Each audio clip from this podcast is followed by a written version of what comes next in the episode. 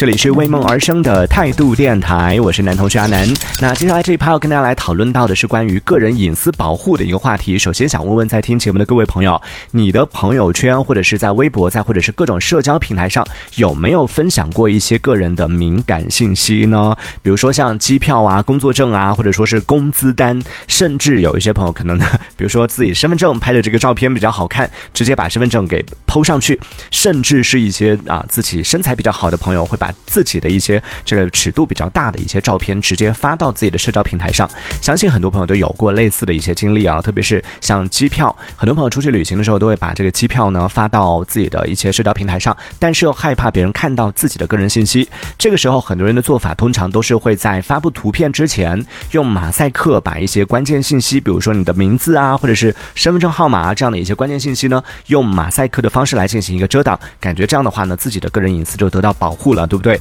然而，事实真的是这样吗？各位朋友，今天我们就要来跟大家来讲一讲关于马赛克这件事情。首先，我们在这里跟大家下一个结论啊，就是关于马赛克，其实它是可以被破解的。各位朋友，听到这里我就问你慌不慌？真的，我是讲认真的啊，就马赛克它是可以被破解的，所以赶快在听节目的朋友打开你的朋友圈，打开你的微博，打开你的各种社交平台，去看一下你有没有什么样的一些马赛克的图片，里边是涉及到比较敏感的一些内容的，赶快 把它要么隐藏起来，要么就把它赶快撤下来了。接下来我们就展开来讲一讲为什么这个啊马赛克是可以被破解的，它是怎么做到的？那其实说到马赛克这个东西呢，相信很多朋友可能最早有一些朋友和我一样看年代，有一些年轻的朋友可能对马赛克的印象就是从朋友圈里边看到的图片上的马赛克开始，也有一些朋友可能是从一些动作片里边的 这个比较敏感的一些这种马赛克开始。当然，更多的朋友可能是跟我一样，是从电视节目当中在采访一些特殊人物的时候，比如说说啊某一个案件的受害者或者是当事人，在进行讲述这个啊自己的经历的时候呢，对于出于这个对当事人的保护吧，通常呢电视台它都会对当事人的啊面部进行一个马赛克的一个虚化处理，这应该是很多朋友就最早对马赛克的一个认知啊。还有另外一种情况就是对会对当事人的声音进行一些处理，你会听到是那种可可爱爱的或者是那种很粗的那种声音，就是经过变声处理之后的声音。说实话，以前就在没有做这个声音工作之前，我一直以为说对声音进行了处理之后就没有人可以听出来了。嗯，某种程度上也是有一定的这种安全感啊。但是 真的，自从从事了声音工作之后，才发现所谓的变声其实真的是毫无技术含量的一件事情。特别是那些所谓的对当事人的采访，把声音变成卡通啊什么的那种，如果真的是遇到有心人的话，这种技术手段对于当事人的保护，基本上我觉得基本上是谈不上任何的保护作用吧。但是即便如此，就即便是知道了这样的声音对他们的保护没有什么作用，但我一直觉得说马赛克总应该是安全的吧？都已经那么糊了，怎么可能还有人可以把它还原得了呢？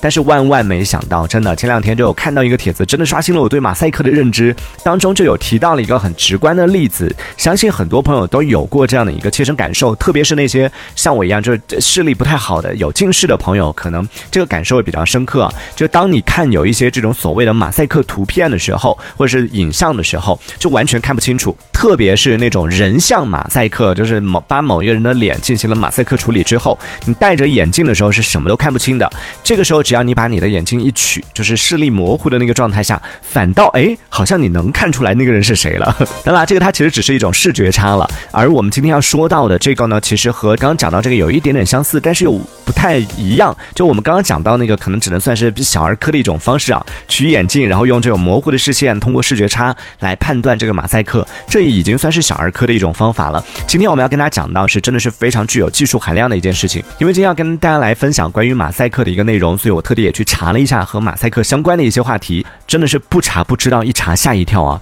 各位朋友，如果你在搜索框里边输入马赛克，你就可以看到关于马赛克推荐的各种各样的一些，比如说马赛克去除工具、马赛克去除方法等等，就瞬间就感觉好像去除马赛克这件事情好像真的不是什么，没有什么技术难度，好像不是一个多难的一个事情一样。但是，当然我自己是没有去试过这些软件啊，也建议大家不要轻易的去尝试，不要轻易的随便去下载这些软件，因为以我多年的这种两 G 上网冲浪的经验来说，一般情况下这一类的软件呢，多半是会有病毒的，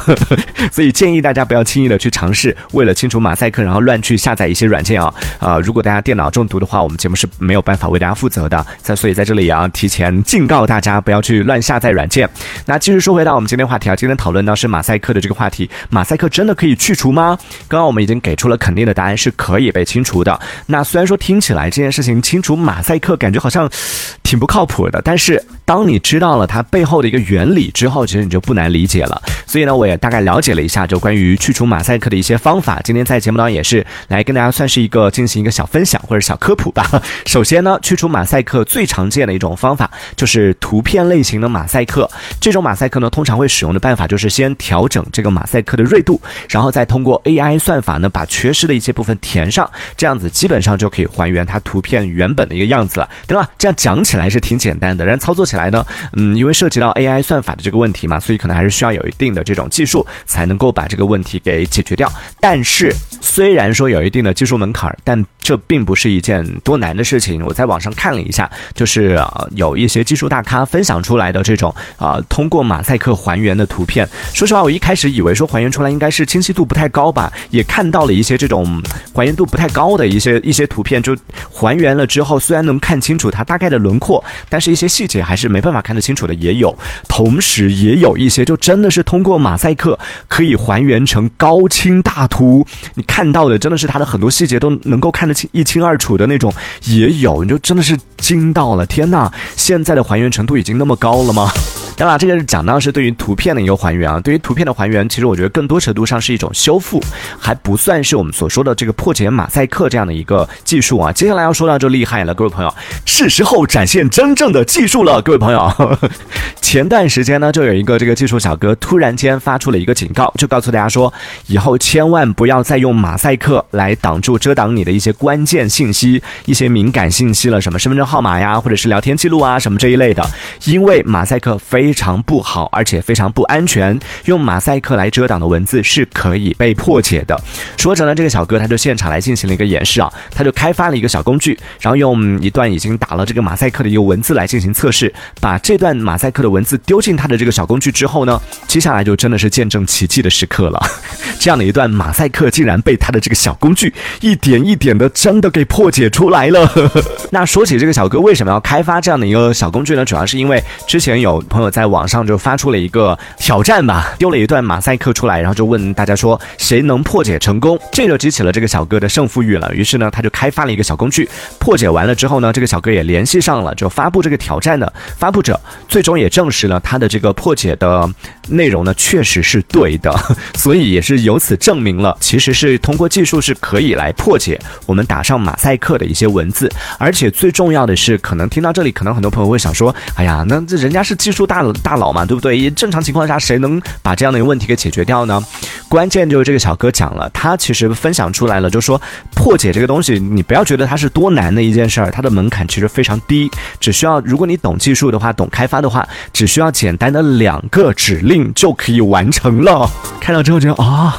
那么简单吗？对吧？有些前提就是一定要具备一定的这种开发能力的朋友才能够完成啊。对于像我们来说，可能还是难度还是挺高的。所以，总之，就想要告诉各位朋友的，就是以后在发布自己的一些个人敏感信息的时候，真的，如果说内容真的非常敏感的话，建议大家就不要用马赛克来进行遮挡了。那怎么办呢？怎么来保护自己的个人信息呢？啊，建议大家最好就比比较敏感的信息就不要发了。如果非得得发，这个时候怎么办呢？这个小哥也给出了一个解决办法，就是啊，比马赛克好用的，就是直接用纯。黑色的图片把它盖住，这个会比你用马赛克来进行遮挡来的要更安全。所以就看完这个小哥的整个操作之后，我真的瞬间就觉得，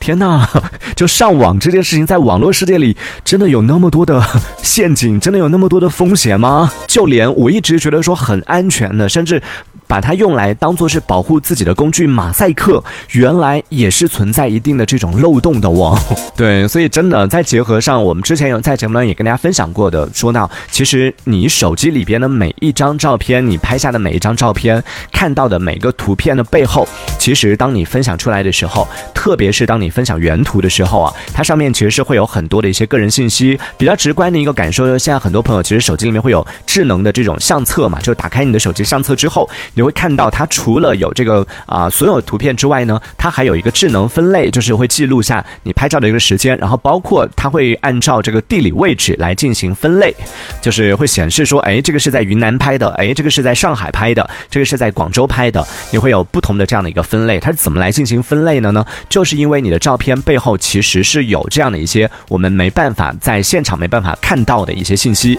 就我们可能通过肉眼没办法直接在这个图片上看得到，但在这个图片的背后，它是隐藏着它的属性当中是包含着这样的一些个人信息的。就在嗯有一定技术手段的朋友，其实这个也不需要太多的技术啊，就在电脑上你直接点击这个它的这个属性，你是看得到相关的一些非常详细的几点几分在哪里用什么设备然后拍下来的，这些都是能够找得到的。这个讲到是照片，还有前段时间啊，在网上也是吵得沸沸扬扬的这个豆瓣小组的盲水印的这个事情，不知道大家有没有印象？其实综合这样的一些事情来说，也是想要再一次在节目当中来提醒大家，真的以后上网的时候，一定首先我们要做到自己要做到安分守己，千万不要存有侥幸心理，想说在网上做坏事可以不被别人发现，千万不要存有这样的侥幸心理。同时呢，我们也要一定要学会有这种安全意识，一定要懂得保护自己。当一些涉及到自己的一些敏感信息的时候呢，千万不要随便的在网上去发布，因为你真的永远不知道说在庞大的网络世界当中有多少双虎视眈眈的眼睛正在盯着你的这些个人信息。所以呢，也是希望通过今天的这期节目，可以来帮大家来提高一下大家的一些安全意识啊，在上网的同时也不要放松警惕。那关于我们今天说到的安全上网的这样的一个话题，大家如果还有什么样的一些经验，或者说曾经被坑过的经历，都可以来到我们的节目当中现身说法来聊一聊啊。可以在节目下方的评论区当中用文字的方式发送消息，同样也可以参与我们的节目话题的讨论。这一小节我们暂时先聊到这里，喜欢我们节目的朋友别忘了订阅关注。这里是为梦而生的态度电台，我是男同学阿南，我们下次接着聊。哦，态度电台。